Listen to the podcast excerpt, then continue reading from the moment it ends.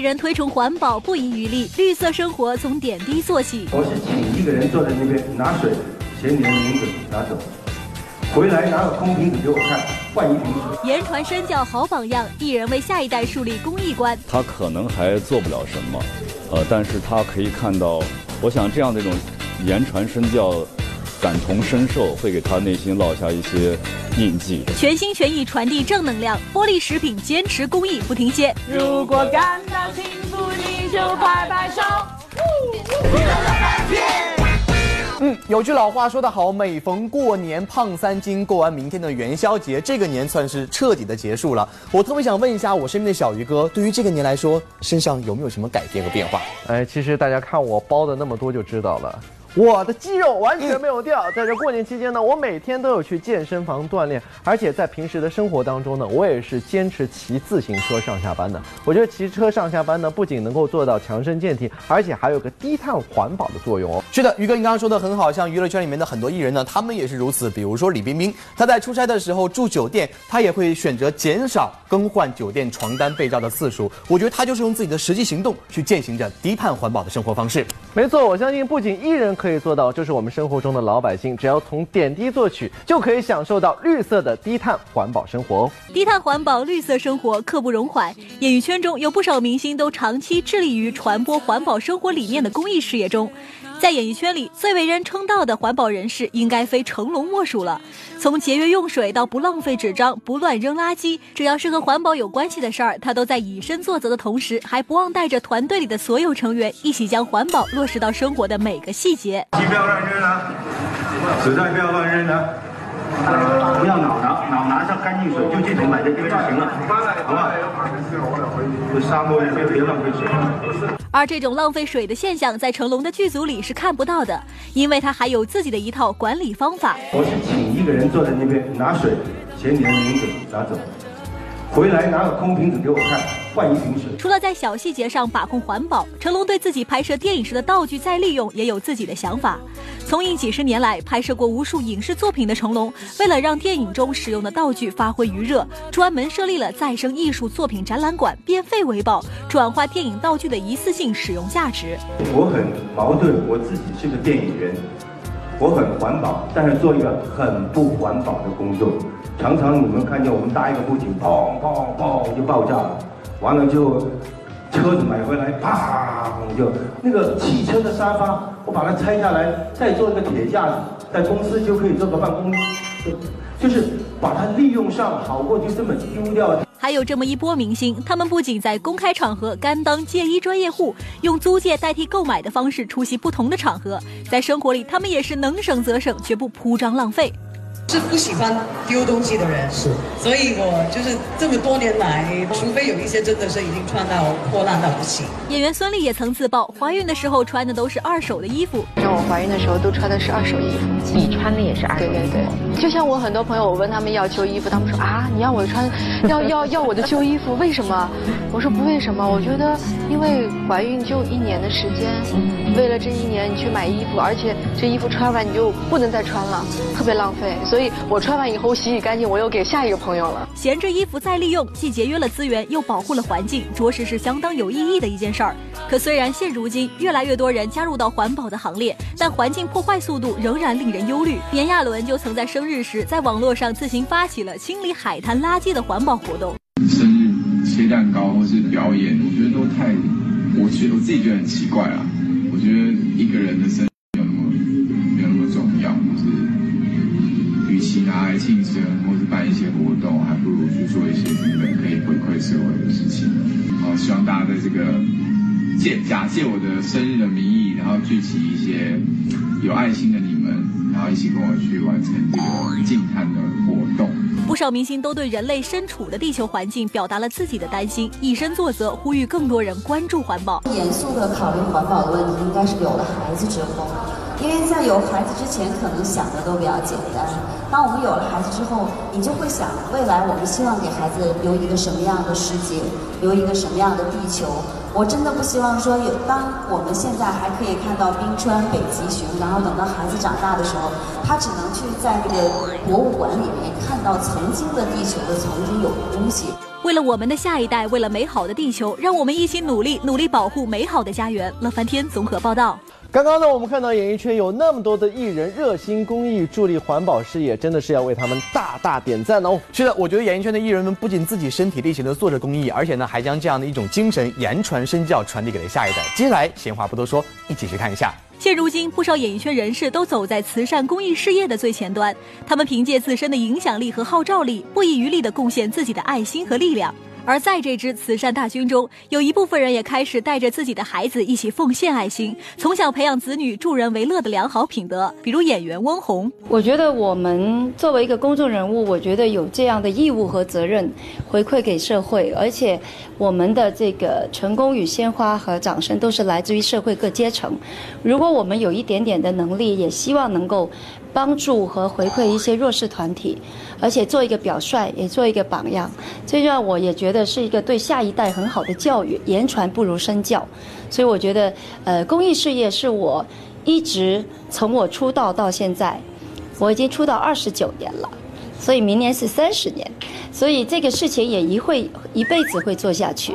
的确，不仅是自身的表率作用，为下一代树立公益观念也是至关重要。一向致力于推广环保事业的梁咏琪也自曝，已经开始向三岁的女儿灌输环保意识，培养不浪费的好习惯。跟他讲道理，他会明白的。但是我跟他讲环保，可能他还不知道是什么。当然，比方说吃饭，我都一定要他吃完他的东西。那真的吃不完呢，就最后都到我肚子里了，那也很环保了。或者是我跟我先生一起把他的饭菜都吃掉。谁知盘中餐，粒粒皆辛苦。梁咏琪的做法也着实值得点赞。而除了吃饭外，在喝水时，梁咏琪也不忘推崇环保理念。呃，跟他出门的时候，我在他的包包里也会放他的水瓶啊，放手帕，放一个不锈钢的吸管呢，然后让他知道，就是我们其实不用去用那些一次性的塑胶用品。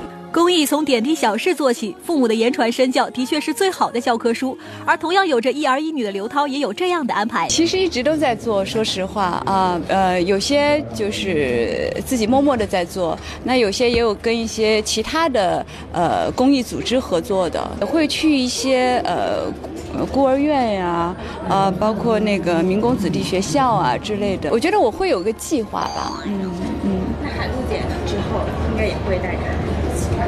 会，因为我其实想让他能够看到生活中很多不同层面的东西。对，然后让他自己去感悟，去珍惜自己现在所拥有的东西。看来演艺圈人士在为下一代树立公益观念上都很有自己的一套。公认的演艺圈好爸爸吴尊，不仅为子女做好榜样作用，在参加一些公益活动时，也会带上女儿一起去感受、去体验。一直以来，比如说我有做公益活动，我都会跟他分享，给他看照片。我希望他从小具有这种想法，要去帮助别人。因为我之前我妈妈也是这样子对对待我们，对，所以我希望。啊，也可以把这个东西传到给我自己的小朋友。父母的影响的确是至关重要，而佟大为、关悦夫妇则是带着自己的女儿去到贫困高中，感受他们真实的学习生活状态。这样的体验也给常在城市的儿女带来别样的感受。以前也有带着他们，但是就没有对在媒体曝光。对，以后我们也还会继续带着他们做慈善，比方说我们有这个资助贫困高中生。然后我们就会带着他们去看一下高中生的他们这些贫困高中生的一些生活的现状，以及他们那种很努力学习的态度，学习的那种态度。对，对于他们来讲还是呃很受到教育的。不显不露，默默付出，想必这就是慈善的魅力。而作为演艺圈中为数不多始终将公益事业摆在第一位的李亚鹏，二零零六年就因为女儿的先天唇腭裂。立了嫣然天使基金，到现在十二年过去，已经义务帮助百万名贫困唇腭裂儿童实施免费救助手术。李亚鹏曾不止一次在公开场合表示，公益是他后半辈子坚守的事业，而他也是这么做的。而说起如何传递给女儿公益正能量，李亚鹏则表示，最好的方式就是带她一起做公益，因为爱是流动的，也是需要培养的。如果一个人只关注你自我的话，如果。只有你的自我是你幸福的源泉的话，你获得幸福甚至会越来越难的。你发现你能给这些人都会带来一些快乐，而这种让别人快乐的时候，其实你会你会发现哦，最终你也很快乐了。这个话是绝不是一句空话，那种快乐是让我们会落泪的一种快乐。而说起如何传递给女儿公益正能量，李亚鹏则表示，最好的方式就是带她一起做公益，因为爱是流动的，也是需要培养的。因为他毕竟是孩子，你跟他讲太多的道理是没有用的。我觉得言传身教，比如说天使之旅，他也会跟我去；呃，彤彤小时候也会跟我去，幺儿现在也开始跟我们去。他可能还做不了什么，呃，但是他可以看到，我想这样的一种言传身教。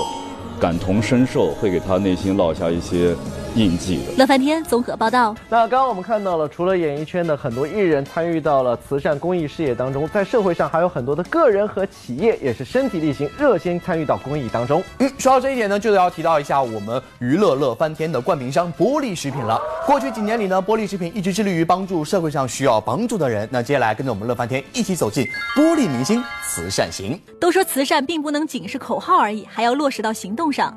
自一九九三年发展至今，玻璃食品已经成为休闲食品领域的佼佼者。而玻璃食品除了致力于做良心产品外，还积极履行企业社会职责，大力投身公益事业。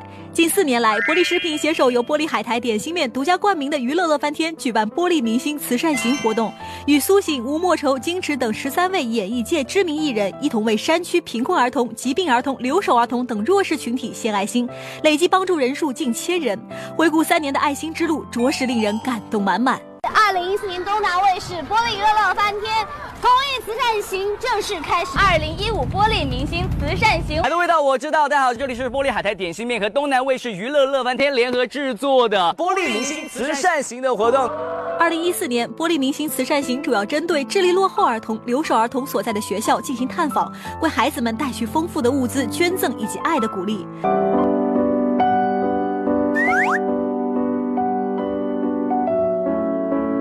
我唱，我唱喜欢光脚丫，你们唱呀咿呀咿呀。呀咿呀 OK，喜欢光脚丫，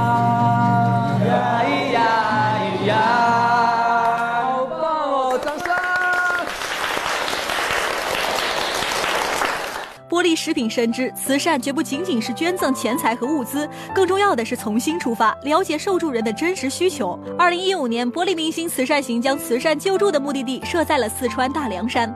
活动期间，玻璃海苔点心面娱乐乐翻天携手艺人苏醒、金池、刘思涵三人一同深入山区进行探访。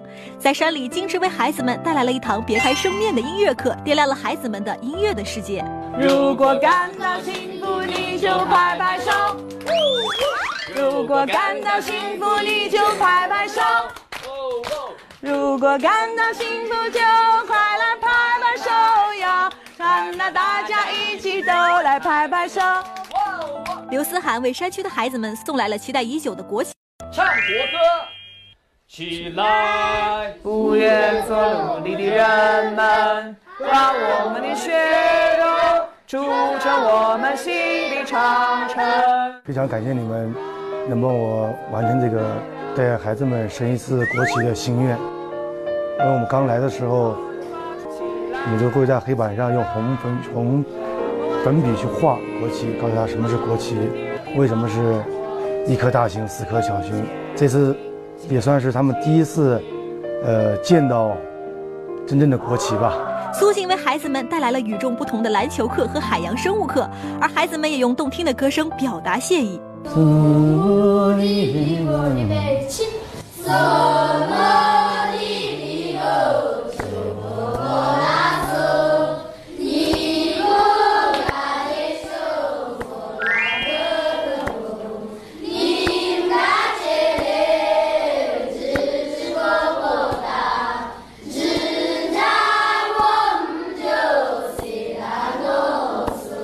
山里的孩子而言，每日的温饱都已是很大的问题，更别说走出大山看海了。对于他们而言，大海只是一个名词，没有人知道那是什么样子。当玻璃食品了解到部分孩子的看海的愿望后，立马行动起来，圆了八位山里孩子的看海梦。这份行动力着实令人敬佩。年，